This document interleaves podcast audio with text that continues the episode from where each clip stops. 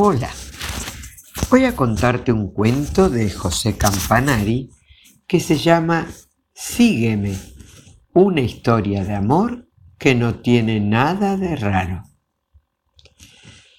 Había una vez una selva donde vivía un elefante gordo y gris, con una trompa larga, dos orejas enormes, un rabo pequeño, cuatro patas cortas un elefante gris con lunares morados, que no tenía nada de raro.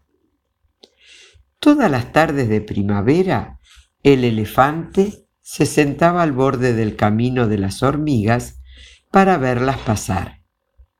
Por la mañana, las hormigas salían de su hormiguero y por las tardes regresaban cargadas de cosas que encontraban por aquí y por allá. Las hormigas eran negras. Tenían un par de antenas, tres pares de patas, pero de tanto mirarlas, una tarde de mucho calor, el elefante descubrió una hormiga negra con cintura de avispa que lo dejó pasmado. A partir de entonces, solo iba para ver aquella hormiga. Cuando ya el verano llegaba a su fin, el elefante se dio cuenta de que no volvería a ver la hormiga hasta después del invierno. Entonces puso un traje a cuadros con chaqueta de botones y se sentó a esperar a la hormiga negra para declararle su amor. El traje le quedaba pequeño porque había engordado, pero eso no le importaba.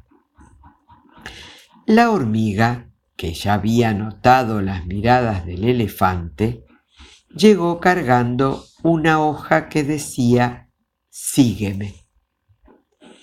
El elefante, ni lento ni perezoso, porque estaba contento, la siguió. La hormiga caminaba, el elefante caminaba. Y camina que camina, llegaron hasta la puerta del hormiguero. Cuando todas las hormigas entraron, el elefante también entró. Primero la trompa, luego el cuerpo. Entró y cayó en medio del hormiguero. Por suerte, las hormigas ya estaban en sus habitaciones y no aplastó a ninguna. El elefante comenzó a mirar las puertas, pero eran todas iguales. Entonces vio una hoja a modo de felpudo que decía Sígueme. Y la hoja desapareció bajo la puerta. Sin pensarlo dos veces, el elefante abrió la puerta y vio un largo camino con un horizonte al fondo bordeado de árboles. Y en medio del camino una hormiga con una hoja que decía, sígueme. El elefante, ni lento ni perezoso, porque estaba muy contento, la siguió. La hormiga caminaba el elefante caminaba. De pronto, un botón de la chaqueta del elefante saltó por los aires. Ni lento ni perezoso, porque era el botón que le tapaba el ombligo, se puso a buscar entre las piedras por las copas de los árboles. Cansado de buscar y rebuscar, volvió al camino para encontrarse con la hormiga. Miró a la derecha, a la izquierda, adelante, detrás, y se dio cuenta de que no estaba. Lento y perezoso, porque estaba un poco triste, siguió caminando, mirando al suelo. De pronto, la trompa tropezó con algo que había bajo un árbol un costurero. Sin pensárselo dos veces, el elefante levantó la tapa y vio agujas, hilos, tijeras, dedal, y en medio de todo un botón que se movía hacia el fondo del costurero. En lugar de agujeros, el botón tenía un letrero que decía Sígueme. Con su traje de tres botones, el elefante se metió en el costurero. Primero la trompa, luego el resto del cuerpo. Ni lento ni perezoso, con cuidado de no enredarse en los hilos ni pincharse con las agujas, llegó al fondo del costurero y encontró un camino largo con un horizonte en el fondo, bordeado de árboles, árboles de hilo, y en medio del camino una hormiga con un botón que decía, sígueme. La hormiga caminaba y el elefante caminaba. Al cabo de un rato, el elefante, que tenía mucha sed, decidió buscar una fuente. No sabía que en el fondo de los costureros no hay de esas cosas. Cansado de buscar y rebuscar, volvió al camino para encontrarse con la hormiga.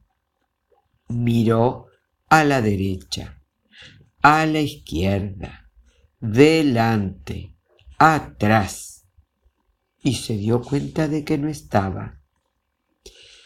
El elefante siguió caminando, mirando al cielo, y de pronto, colgada en la rama de un árbol, encontró una botella de agua. El elefante, ni lerdo ni perezoso, porque tenía sed, tomó la botella y dentro vio una hormiga negra con una malla amarilla, gafas para bucear, tres pares de aletas, gorro y un letrero que decía Sígueme. Sin pensárselo dos veces, el elefante se metió en la botella. Primero la trompa, luego el resto del cuerpo. Y empezó a nadar detrás de la hormiga, sacando de vez en cuando la trompa para respirar. La hormiga nadaba, el elefante nadaba. Como nunca había estado en una botella, el elefante se distraía con todo lo que pasaba flotando.